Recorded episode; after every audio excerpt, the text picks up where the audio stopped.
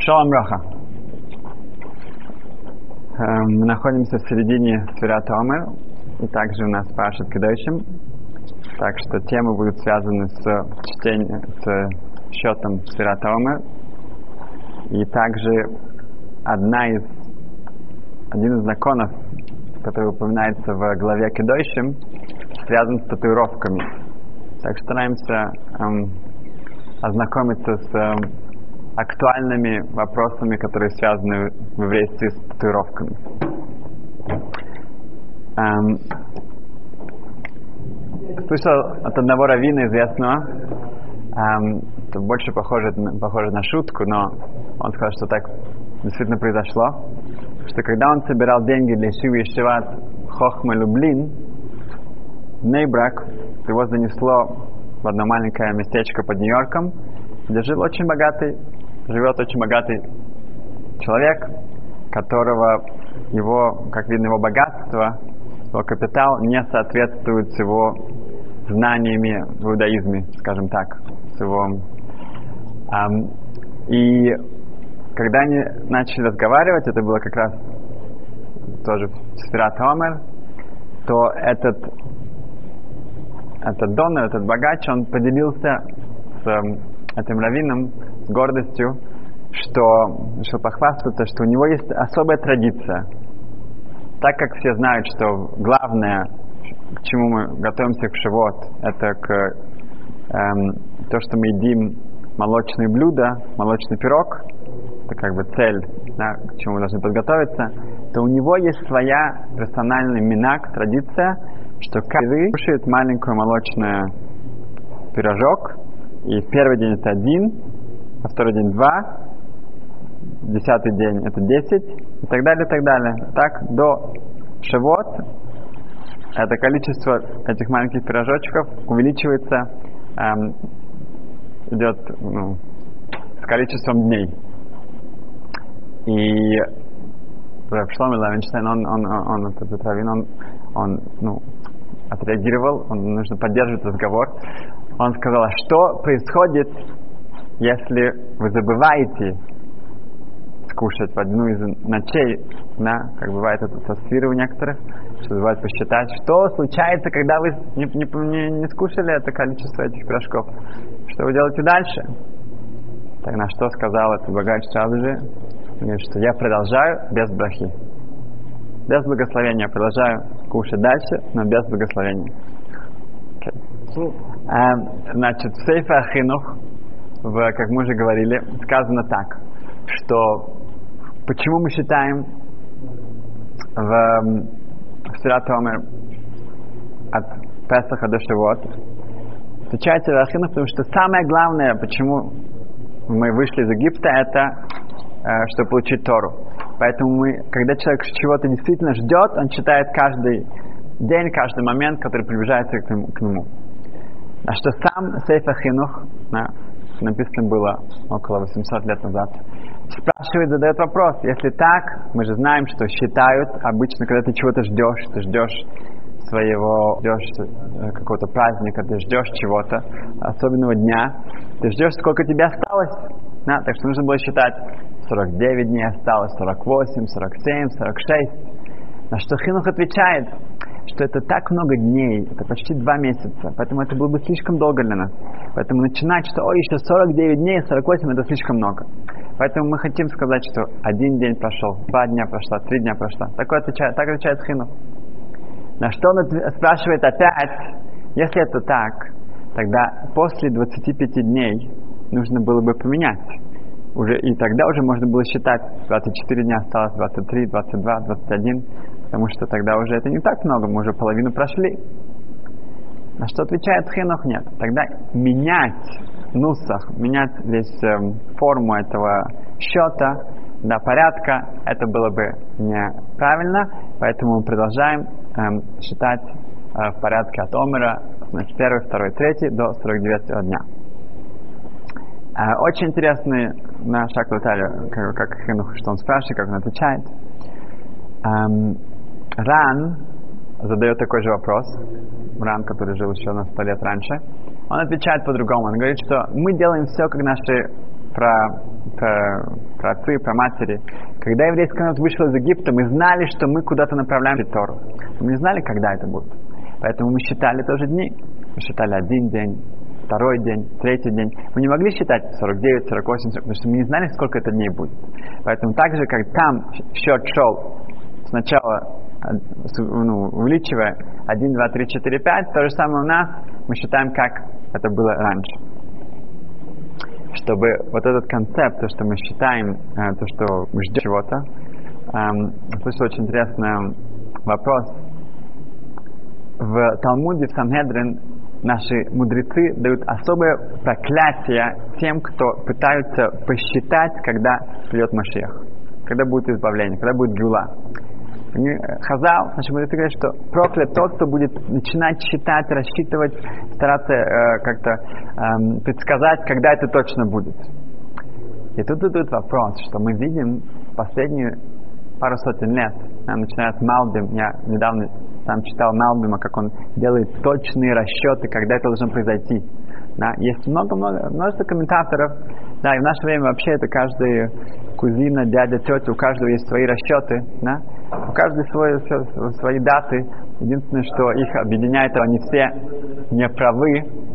А, но как же так? Как же могут Малдим и другие делать такие э, предсказания, расчеты, если сказано, что это не следует делать? Это проклятие даже. На что Дубна Магир дает потрясающий пример, такой машаль, аналогию. Говорит он так, что представьте себе, в наших словах, что семья на Холомоид делает такой тюл, сказать, экскурсию, да, решают поехать из, из Вильны, из Вильнюса они направляются в Варшаву. Это долгая дорога, но садятся в машину, допустим, да, и уже через пару минут, да, прошло 5-10 минут, дети кричат, ну что, мы приехали уже? На что папа поворачивается и говорит, нет, конечно, мы еще не приехали. Еще через пару минут говорит, ну, ну вот мы приехали. Поворачивается и говорит, что если еще раз вы спросите, приехали мы или нет, то мы больше никуда не отправляемся, возвращаемся назад, больше мы никуда не поедем никогда. В машине тишина. Прошло уже сколько там, 12 часов. Um, и папа открывает окно, и спрашивает у прохожей, ну, когда прохожей, проезжей машины, а сколько еще осталось до, до Варшавы. На что их начинает кричать, что это за, как на лицемерие, что это такое? Ты же нам сказал, что нельзя спрашивать. Я спрашиваю, сколько еще осталось. Поворачивается папа и говорит, что нет, есть большая разница. Когда мы проехали пару минут, и вы уже начинаете спрашивать меня и знаете, кричать, сколько еще осталось, то это, конечно, это совершенно не, не, не, неадекватно. Но когда уже осталось действительно пару, пару километров, я должен знать, когда мы приезжаем.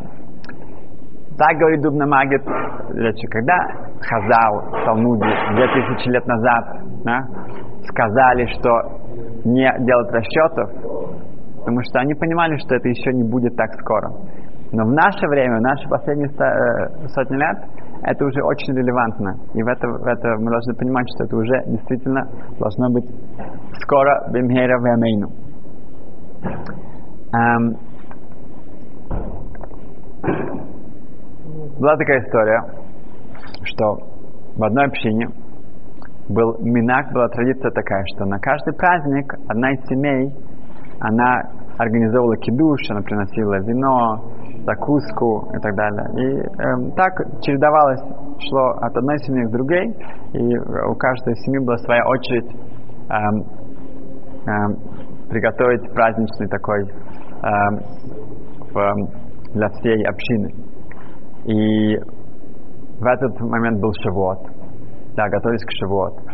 И в одной семье э, жена приготовила 35 молочных пирогов, и загрузили их в машину, и муж был по дороге в синагогу. А отвезти это, чтобы заранее все там приготовить и все украсить, чтобы было все готово. Но проблема была в том, что этот муж находился на очень строгой диете, которая действительно ему нужна была. И в середине дороги он понимает, что он один находится в машине с 35 разными очень вкусными пирогами. И тут его хотел дрожь. Что ему делать? Он пересилил себя и позвонил своему э, ди, ди, диатологу, диатологу и начинает ему кричать, что он, он, он не знает, что делать, он, он в полном самом трансе, он сейчас находится вместе с этими э, пирожками, и что ему делать, чтобы себя пересилить? На что ему говорит этот диатолог, отвечает ему сразу, смотри, ты знаешь Мишну Перке, вот, Завещание отцов. Сказано, что если человек делает грехи скрыто, то потом Ашем делает так, это будет всем э, видно. То же самое здесь, ты же знаешь, что будет. Если ты сейчас начнешь кушать все эти пирожки, что будет потом? Завтра все придут на э, кидуш и увидят, что э, какой же позор, что вот эта семья, э, что ты скушал все по дороге. Хорошо, на этом закончился разговор. И когда после праздника он пришел к нему навстречу, они взвесили его, Борух Хашем, он не поправился, а наоборот потерял. И на что диатолог был очень горд, что видишь, он очень был рад, что его, его совет помог. На что наш герой сказал, что когда он положил трубку, когда он закончил с ним разговаривать, он направил, направился сразу, ну, к багажнику, и он был готов наброситься на эти пироги. То, что он ему сказал, ему не помогло вообще. Но в последнюю секунду он рванулся домой, ворвался в дом, подбежал к холодильнику, открыл его и засунул себе в рот сосиску. Мясную сосиску. И теперь он был мясной, он не мог кушать молочное, и это единственное, что его остановило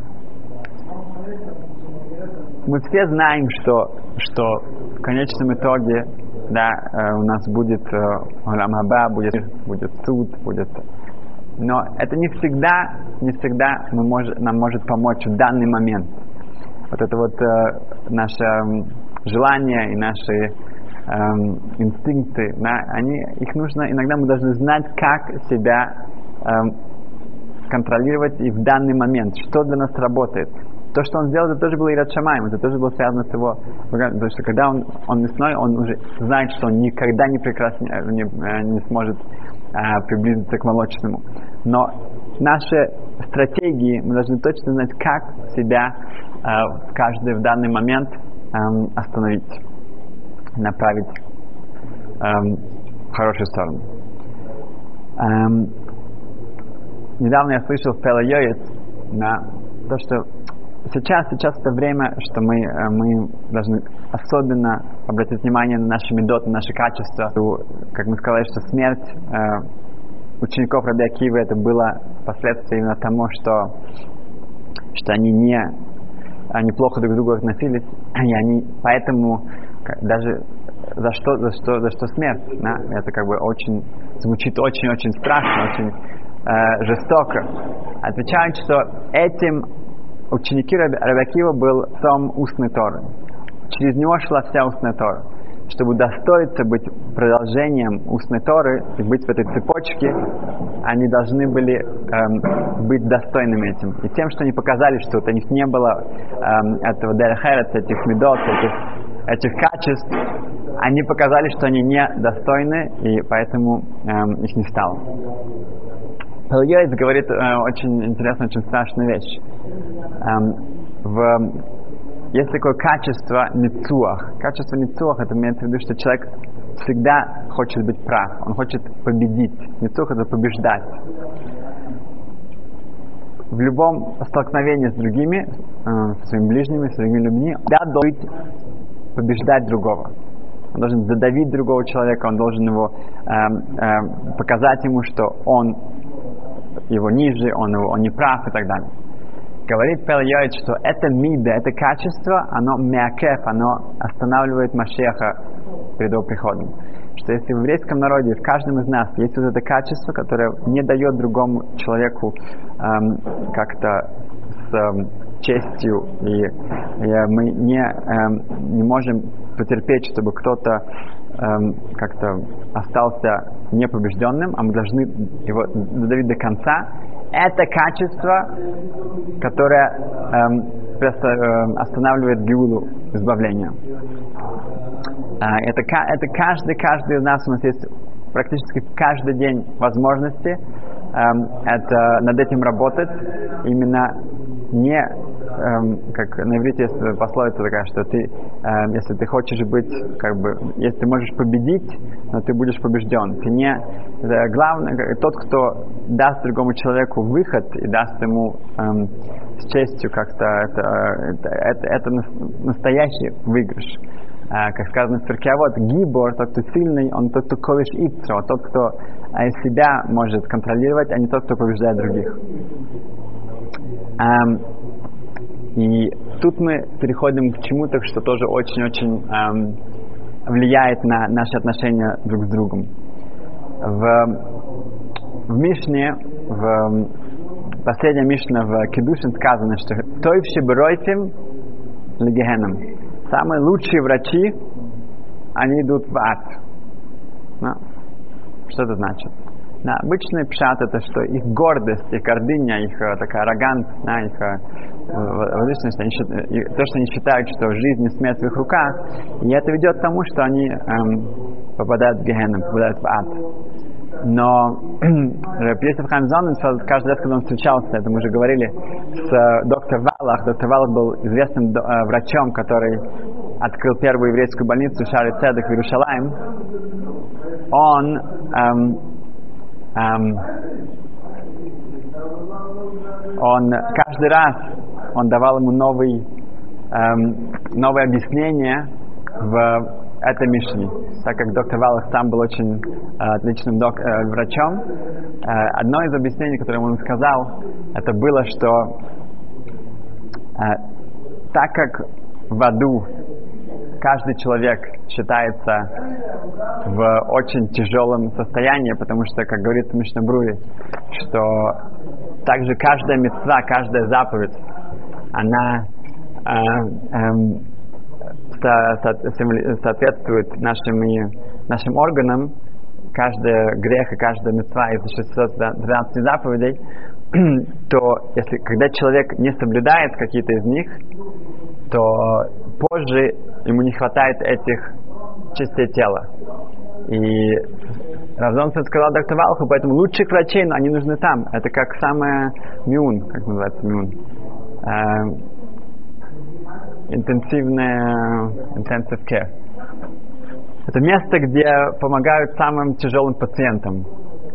Эм, я слышал от Бешема Пхайм Витау такое объяснение, что Хаватхайм приводит от Хавот Левавот, что когда человек говорит лошанара, злословие о другом, то мицвод, его заповеди переходят к тому, о котором о, о, ком он говорил, и его э, и грехи того, о котором он говорит, приходят к нему.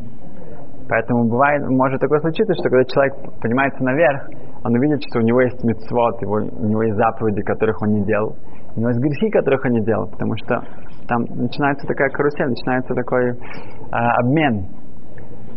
И человек этим потерять все. Все свои заслуги, не только потерять их, но также получить все провинности того, о котором он говорил. А, вижу, что Хайм Князь говорит, что если человек делает чего, он раскаивается, он, а это возвращается обратно. А, говорит Рабхайм это так, что, как мы понимаем, что каждый грех – это урон, это, это увечье в нашем теле. Так что, когда человек говорит а, лошанара, злословие обо мне, он забирает у меня все эти увечья. Нету лучше врача, чем он. Он самый лучший врач. Но он забирает все вот эти вот ужасные эм, увечья, ужасные эм, пороки, да, он забирает их, он, он, он, он, он их эм, э, лечит. Получается, что нет лучшего врача, чем он. Он самый лучший врач. Но этот самый лучший врач, он сам, он идет в Гехену. Так он объясняет Мишну. Что э, Тоим Шибурахим, самые лучшие врачи, имеется в виду те, кто говорят Лошанара, они сами идут в Гехенном, они сами идут в ад, потому что даже хотя они могли, спасли много других людей, но они сами оставляются там. Эм, и как это, как это предотвратить, что сделать, чтобы это было не так.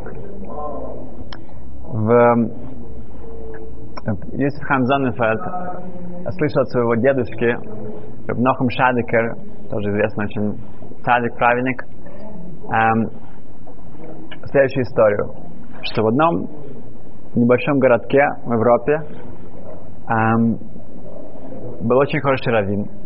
в этой общине был один человек, который был очень ужасным мойсер, доносчиком.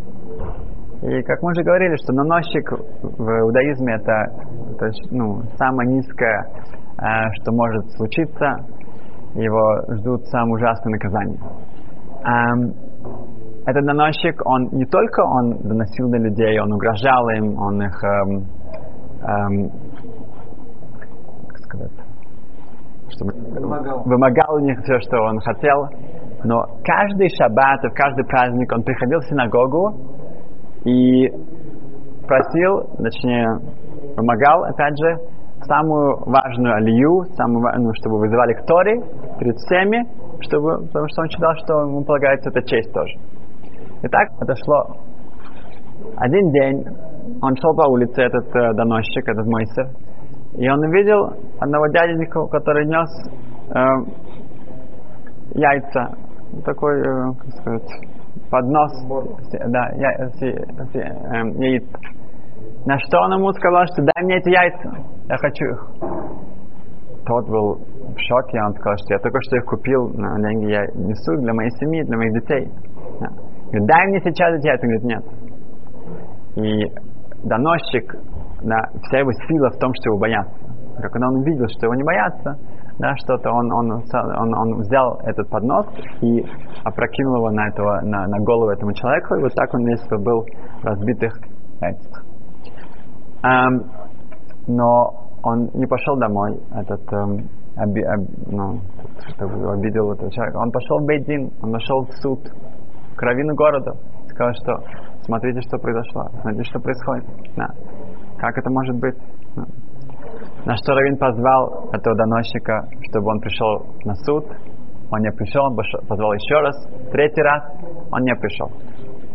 Следующий шаббат доносчик приходит в синагогу, направляется к Биме и эм, просит, чтобы, ну, просит, говорит, чтобы вызвали. Наш Вин встает с своего места, и, как сказано в Торе, что нельзя бояться каких-то важных людей, если ты прав, во имя Торы, и он кричит перед всеми, что ни в коем случае ему не давать ничего, никакой лии, и чтобы он, и чтобы его вы, выкинули из синагоги, он, он, он такой, он такой человек не может находиться в синагоге, он не слушает, он не пришел в Бейдин, он не слушает эм, эм, он, он, он наносит, и чтобы его выгнали из синагоги. И тут этот помощник первый раз он такое это, увидел, и он был в полном шоке, и он видел, что вся община на него смотрит с ненавистью, и она, они его выбрасывают из синагоги. Перед тем, как его выбросить, он повернулся к, э, к Равину и, крикнул в сторону, что он еще за это отплатит, заплатит.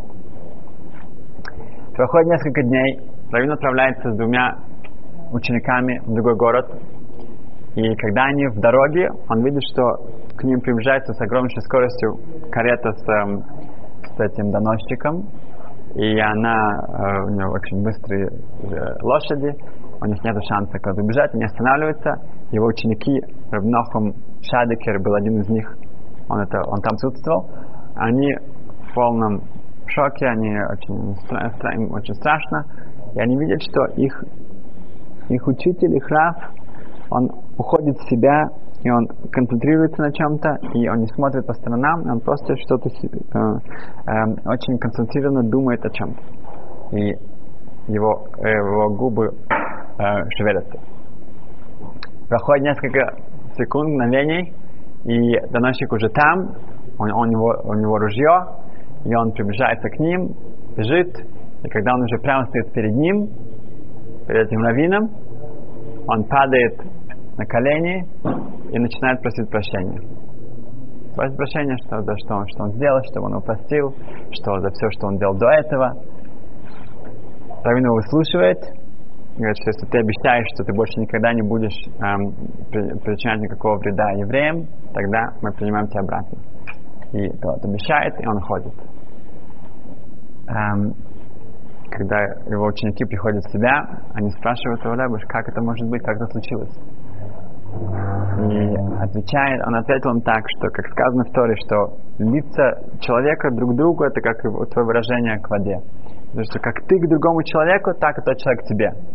В этот момент я понял, что единственное, что можно сделать, это подумать, насколько, эм, постараться понять этого доносчика. Постараться понять, где он вырос, кто были его родители, его ситуацию, как он, как он, как он ненавидит меня, потому что он, он, он чувствует, что я, что я пошел на всю общину против него поднял. И, и постараться понять его безвыходность. И вот этими мыслями дальних отсылок понять его действительно и, и почувствовать к нему какое-то позитивное чувство, это перевернет его тоже. Именно это то, что случилось. Эм, и мой, мой папа рассказал мне, что э, объяснение э, известного э, стиха в, в Тейлим Ламадалет 34, который мы говорим в э, Шаббат, что сказано, это тот посук, о котором Ховецхайм написал свою книгу. Ми хаиша Ховецхайм. Кто тот человек, который желает жизни? Оев йомим лиростойв. Тот, кто любит эм, дни увидеть, видеть хорошее. И дальше сказано, не тот, кто, кто хочет жизни, не то лишь он хамират. Он должен беречь свой язык от, от злословия и от плохих вещей. И обычно мы, когда читаем этот, это, этот посук, имеется в виду, что человек, который хочет жизни, он хочет хороших дней, на увидеть хорошие вещи, что он должен делать, не говорить плохое.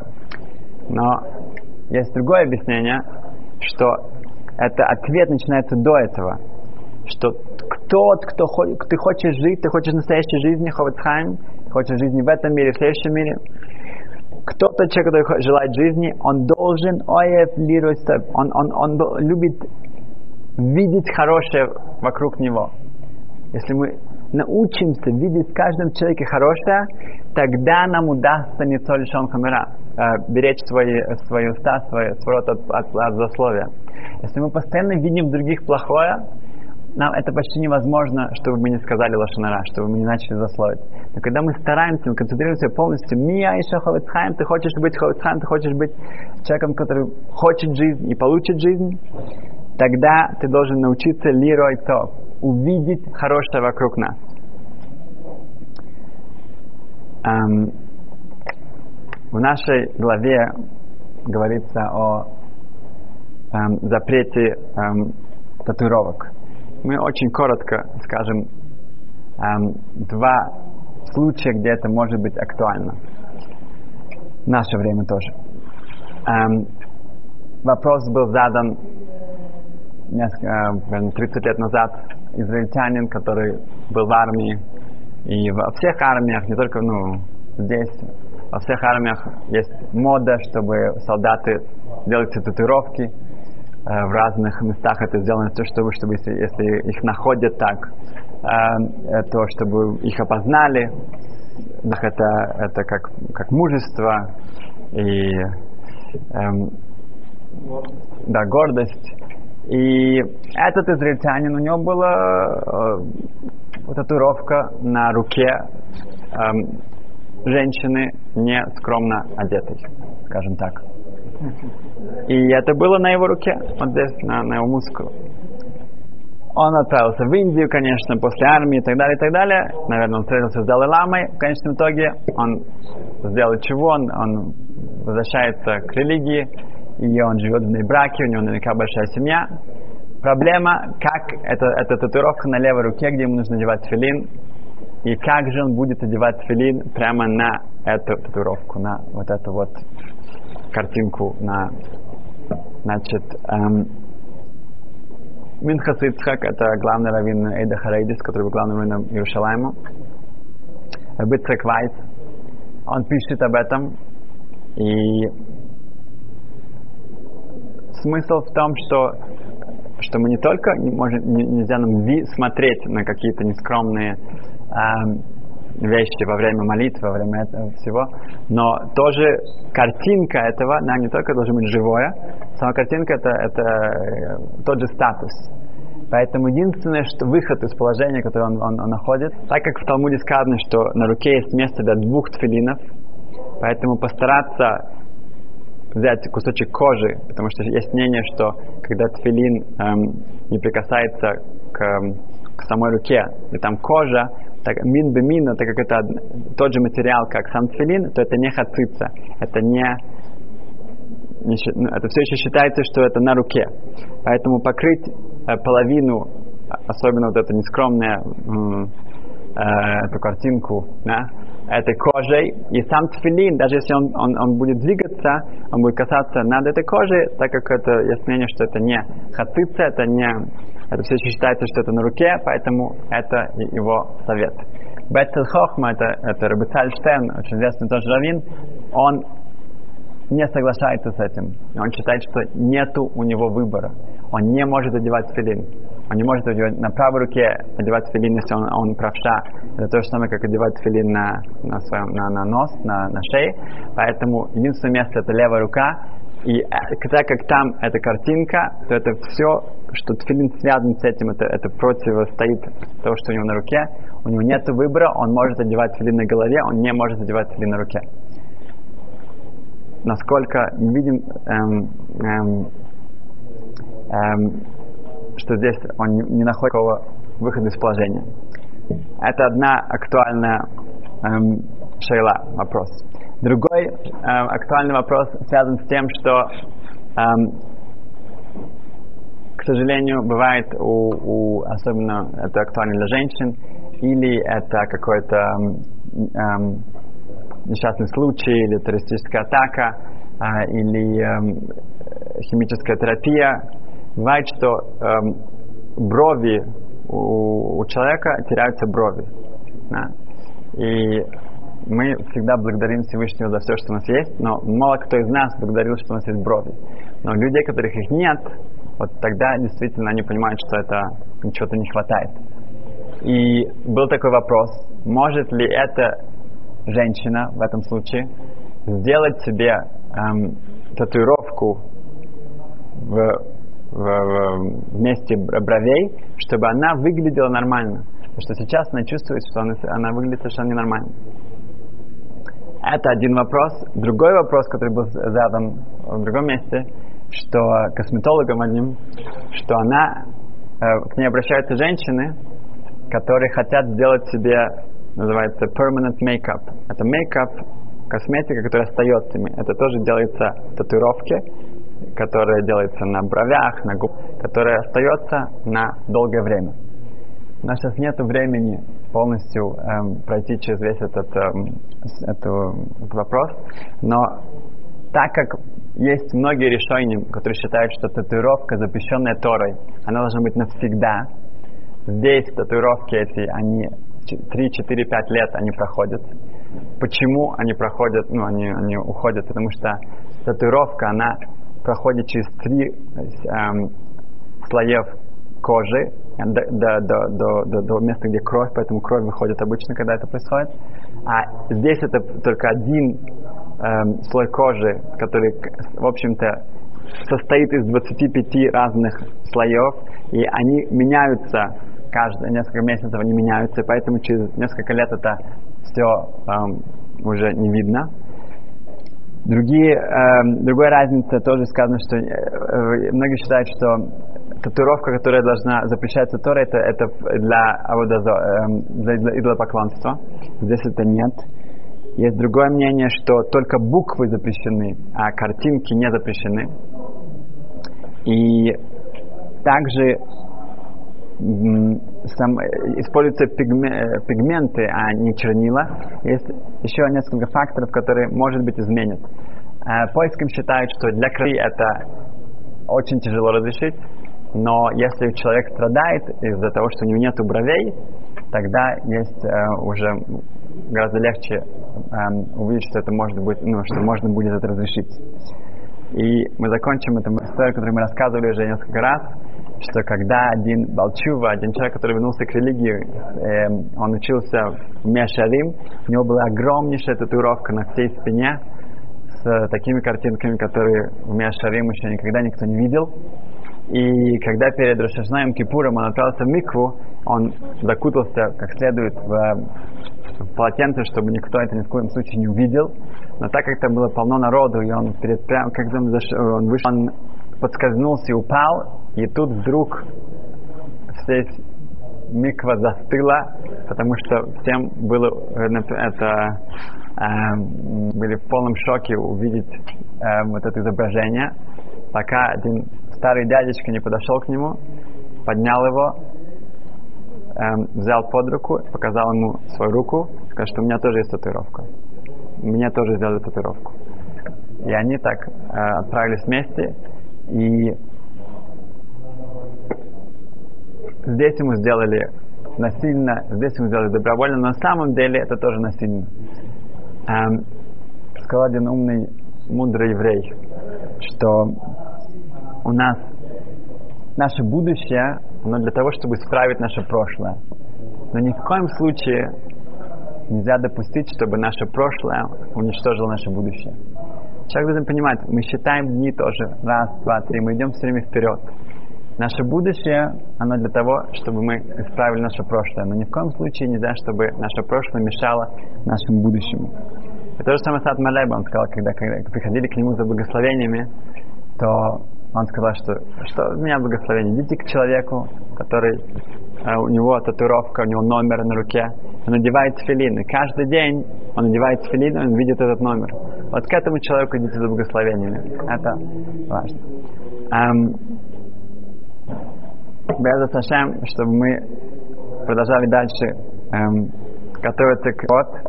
И мы считали эти дни, и мы эм, работали над нашими качествами, чтобы наше эм, окружение чувствовало, что мы и видело, что мы действительно готовимся к получению Торы. Спасибо.